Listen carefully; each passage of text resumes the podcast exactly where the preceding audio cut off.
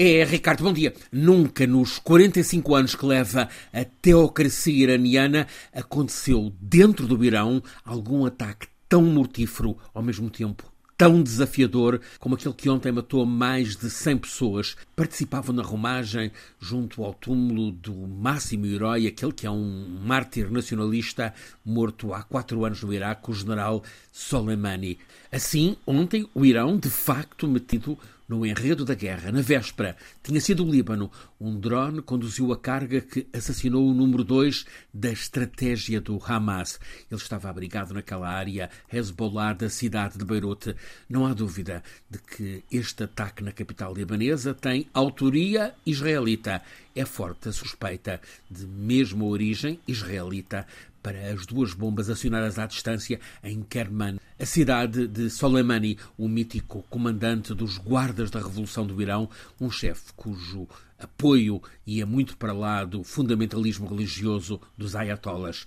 A partir de Israel, Netanyahu não para de avisar que a guerra está para durar.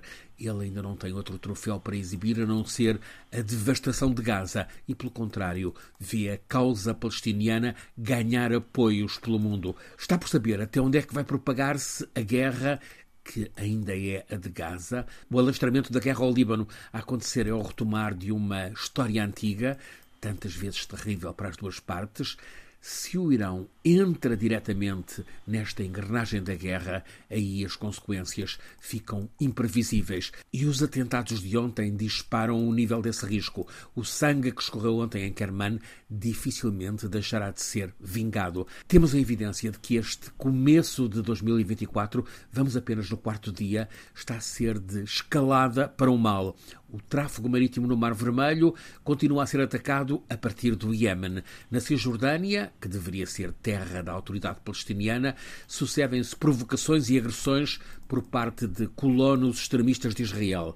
Mas não é só o Médio Oriente em fibrilhação, também há a escalada entre a Rússia e a Ucrânia. Zelensky respondeu à invasão russa com ataques a Belgorod, cidade dentro da Rússia, e a Rússia respondeu com o maior aumento de bombardeamentos sobre a Ucrânia.